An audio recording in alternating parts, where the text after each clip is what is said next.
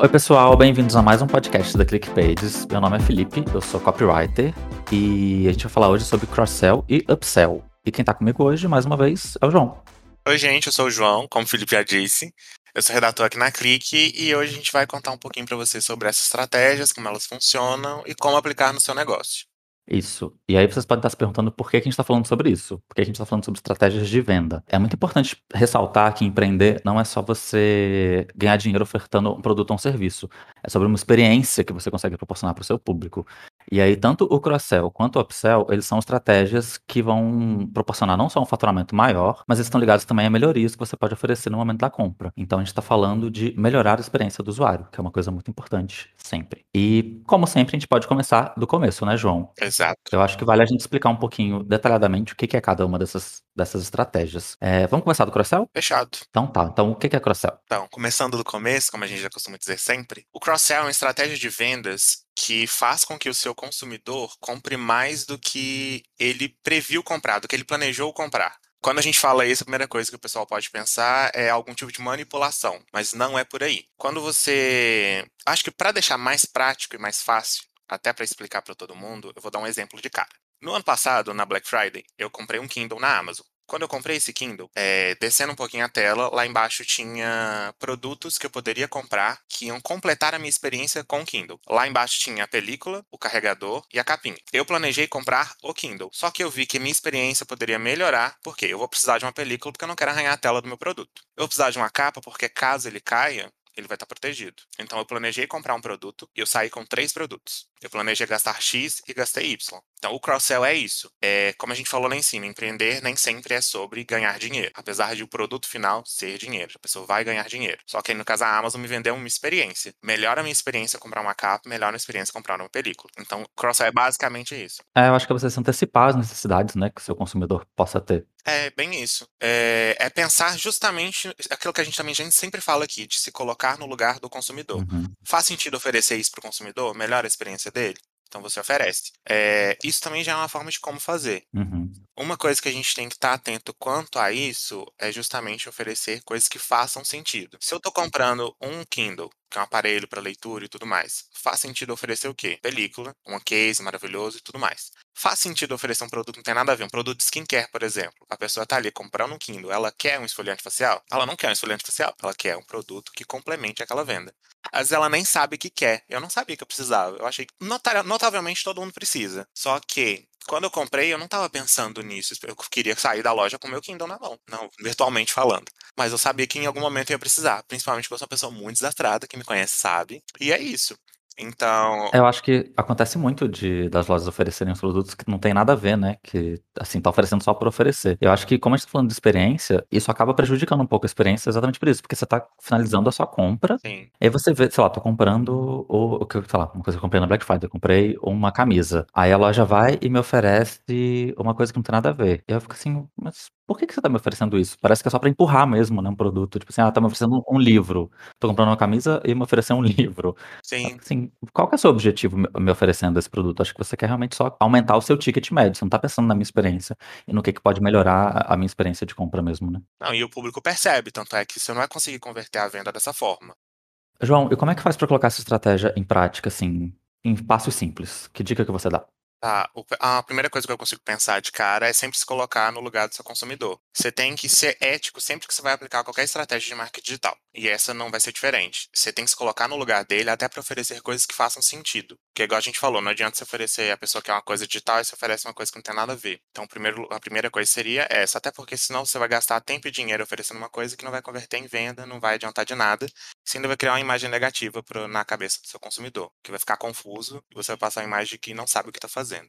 Sim, acho que é o não fazer só por fazer, né? Exatamente. É, se você vai fazer, faça para realmente ter um sentido e como estratégia mesmo de vendas e de marketing. Isso. Toda estratégia tem que ser extremamente bem alinhada e planejada antes de colocar em prática. Então é isso. Legal. E que benefícios que isso traz para o meu negócio? Se eu quiser colocar ali uma estratégia de, de cross-sell na minha lojinha ali, é, o que, que eu vou ganhar com isso? Além do óbvio, eu acho que é ter a chance de vender mais, né? A primeira coisa seria gerar lealdade no seu cliente. Porque quando você oferece uma experiência de compra mais completa, Uhum. você deixa isso no imaginário da pessoa que está comprando que se ela precisar de produtos similares àquilo, ela sabe onde vai encontrar. Voltando no exemplo do Kindle de novo. Quando eu fiz a compra, eu sabia que eu podia voltar ali, sabia que a Amazon ia proporcionar aquilo para mim. Eles ofereceram produtos que fazem sentido para serem comprados juntos. E tem um, um plus nisso tudo, que é todo mundo que estava na dúvida se comprava ou não, eu mandava link e falava: não, gente, compra que é legal, compra que a experiência é legal, compra que eles são realmente preocupados com o bem-estar do consumidor. Você cria isso no imaginário da pessoa. Consequentemente, você aumenta a lucratividade do seu negócio, porque você está criando uma boa experiência de compra, as pessoas vão comprar. Eu, igual eu fiz, eu vou falar para as pessoas, tipo, você vira o embaixador da marca, sabe? Muito bom, João. E agora a gente pode falar de upsell, eu acho, né? Que é essa outra estratégia que tem sell no nome, mas é diferente. Isso. O upsell, como ele tem esse up também no nome, é literalmente dar um upgrade na sua proposta. É, é quando você Pensa o seguinte, você, o seu cliente chegou no seu site e ele quer comprar um produto X, só que você pode oferecer um produto Y que é melhor para ele, que daí vai proporcionar uma experiência de compra melhor e que ele vai sair mais satisfeito. Às vezes ele não sabe o que ele precisa, ele queria economizar, só que se ele gastar um pouquinho mais, ele tem uma experiência muito melhor. Por exemplo, a pessoa chegou no seu site para comprar um tênis básico para caminhada, só que ele vai ter um desempenho melhor, ele vai ter uma qualidade de vida melhor, ele vai conseguir ter um resultado físico melhor se ele tiver um tênis mais confortável, com molas, que dá aquela sensação que a pessoa tá pisando nas nuvens. Aí você, ele chegou para comprar esse tênis, ele faz a pesquisa, ele entrou no seu site, ele achou o tênis que ele queria, só que por um pouco a mais ele pode conseguir comprar um tênis que vai ter, vai ser melhor para a vida dele, melhor para a saúde dele e não vai pesar tanto no bolso dele. Isso é um upsell. Ah, entendi. Então, assim, se o cross-sell é você colocar coisas a mais no carrinho, o upsell é você melhorar o que você tinha colocado no seu carrinho, por exemplo. Exatamente. É a pessoa, ela vai, vai pagar um pouco mais do que ela planejava, mas ela vai sair satisfeita porque ela entende o valor do investimento. Ela sabe que é melhor para ela. Tá. E aí, como é que você faz isso? Porque a gente falou muito na parte do cross-sell de que tem jeitos errados de você fazer isso, né? Isso. No upsell também tem como você fazer do jeito errado? Qual que é o jeito certo de fazer? O jeito certo seria realmente é a mesma coisa que a gente falou antes de ser ético na sua proposta. É, faz sentido oferecer esse tênis? Ele é extremamente mais caro e não vai proporcionar nada demais? É uma melhoria ou não é uma melhoria? São questionamentos que a pessoa tem que fazer na hora de desenhar a proposta dela. Porque, novamente, você pode entrar em alguns sites de. Vou citar marcas, gente. Por exemplo, você quer entrar no site para você entra no site da Adidas para comprar um tênis. Você está procurando um tênis que serve para você fazer sua caminhada, ir na academia esporadicamente e tudo mais. Lá no site da Adidas, eles vão te oferecer. Você entrou, você pesquisou, achou o que você queria, só que descendo um pouco a tela, quando você vai ler as orientações, para que, que serve aquele tênis, por que aquele tênis é legal, você vai encontrar uma proposta de um tênis melhor que ele, que ele atende o que você queria, você vai conseguir fazer exercício, mas você vai conseguir, pelo modelo, é, usar tanto para academia, para caminhada, para ir no shopping, para ir trabalhar. Ele te oferece um pacote mais completo, por um preço um pouquinho mais alto. Mas você está levando uma experiência muito maior do que você esperava e você vai sair satisfeito, porque é o que você queria e um pouco a mais. Faz sentido? Entendi. Faz sentido, 100%.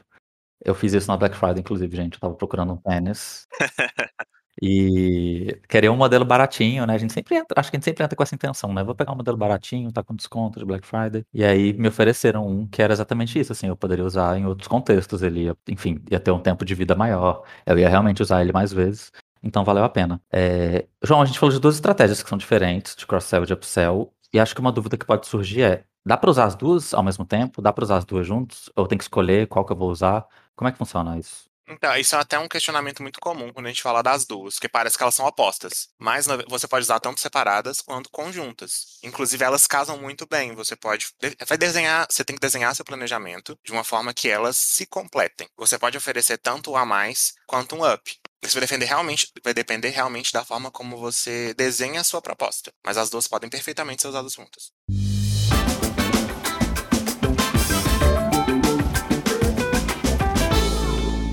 Eu acho que a gente pode até entrar já nessa parte de dicas práticas, né, João? Porque acho que o pessoal vai entender mais fácil a diferença entre as duas e às vezes como usar uma ou outra, ou as duas ao mesmo tempo, entendendo como que elas funcionam na hora de colocar em prática no seu negócio.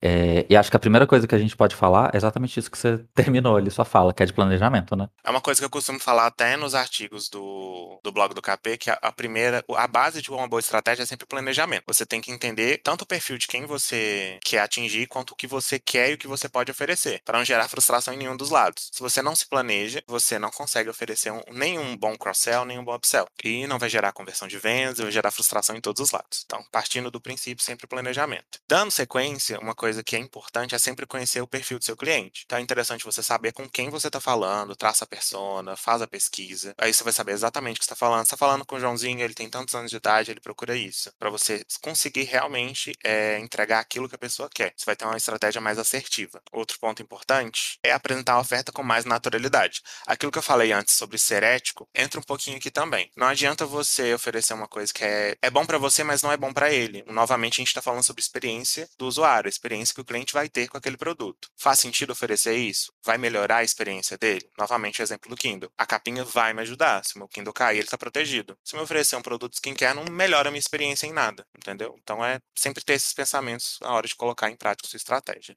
Acho que isso está bem ligado com a, o próximo ponto que você vai falar, eu já sei o que, que é, que é oferecer um número limitado de produtos, né? Porque às vezes você entra num site e igual você, o exemplo que você deu lá do, do tênis, você abaixa um pouquinho ali, enfim, rola um pouquinho para baixo da tela e tem um monte de produto, um monte de coisa sendo ofertada, Sim. que você acaba se perdendo, né? Você não sabe nem. E eu, eu, normalmente eu gosto de ir abrindo uma aba nova para cada coisa que eu vou ver. Então, assim, quando eu vou ver, eu tô com 50 abas abertas. Eu nem lembro qual era a primeira aba que eu tava vendo, qual era o produto de fato que eu queria.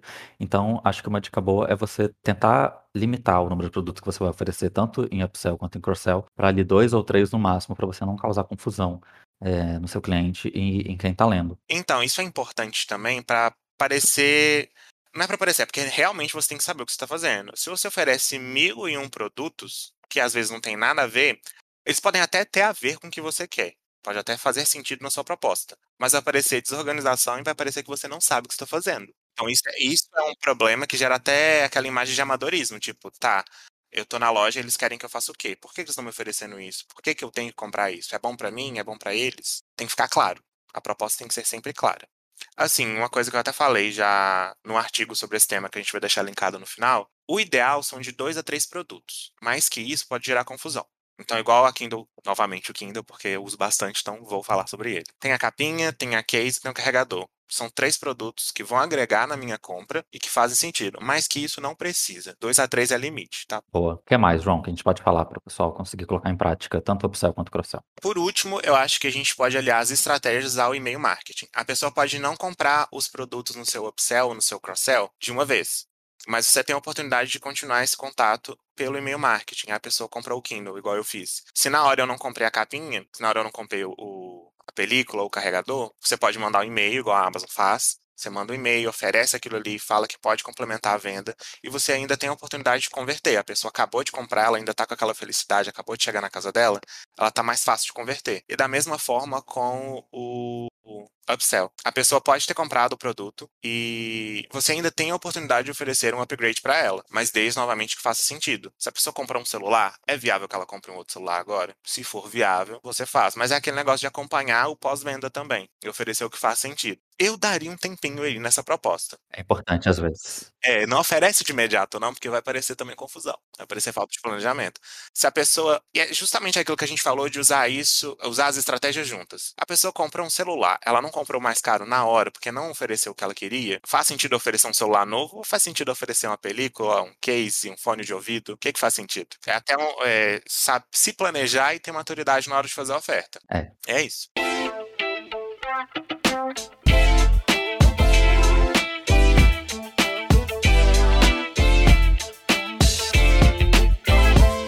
É isso aí, nossa, a gente deu bastante dica hoje para o pessoal conseguir colocar essas estratégias em prática. Quem não conhecia, enfim, passou a conhecer. Quem já tinha ouvido falar, acho que todo mundo já meio que ouviu falar, mas às vezes não sabe exatamente como que funciona e como colocar em prática. Então acho que foi assim o episódio ideal ali para quem quer realmente começar a trabalhar com novas estratégias de, de, marketing e de venda. Queria agradecer muito mais uma vez o João, meu companheiro aqui de, de podcast. Quero chamar quem está ouvindo para conferir os artigos que a gente colocou aqui no link na descrição do episódio. Todos são muito úteis e complementam tudo que a gente falou. Enfim, estudem bastante, leem, leem bastante sobre estratégias para vocês aprenderem a colocar em prática do melhor jeito possível. Se você estiver ouvindo a gente aqui no YouTube, pode assinar o canal e pode comentar o que você achou. É, segue nosso perfil no Spotify. Se você estiver no Spotify, você vai ser notificado sempre que um episódio novo for publicado. E é isso. Até o próximo episódio. Muito obrigado, gente, por ter ficado até o final. Obrigado, João. Obrigado. É isso. Até a próxima, pessoal. Tchau.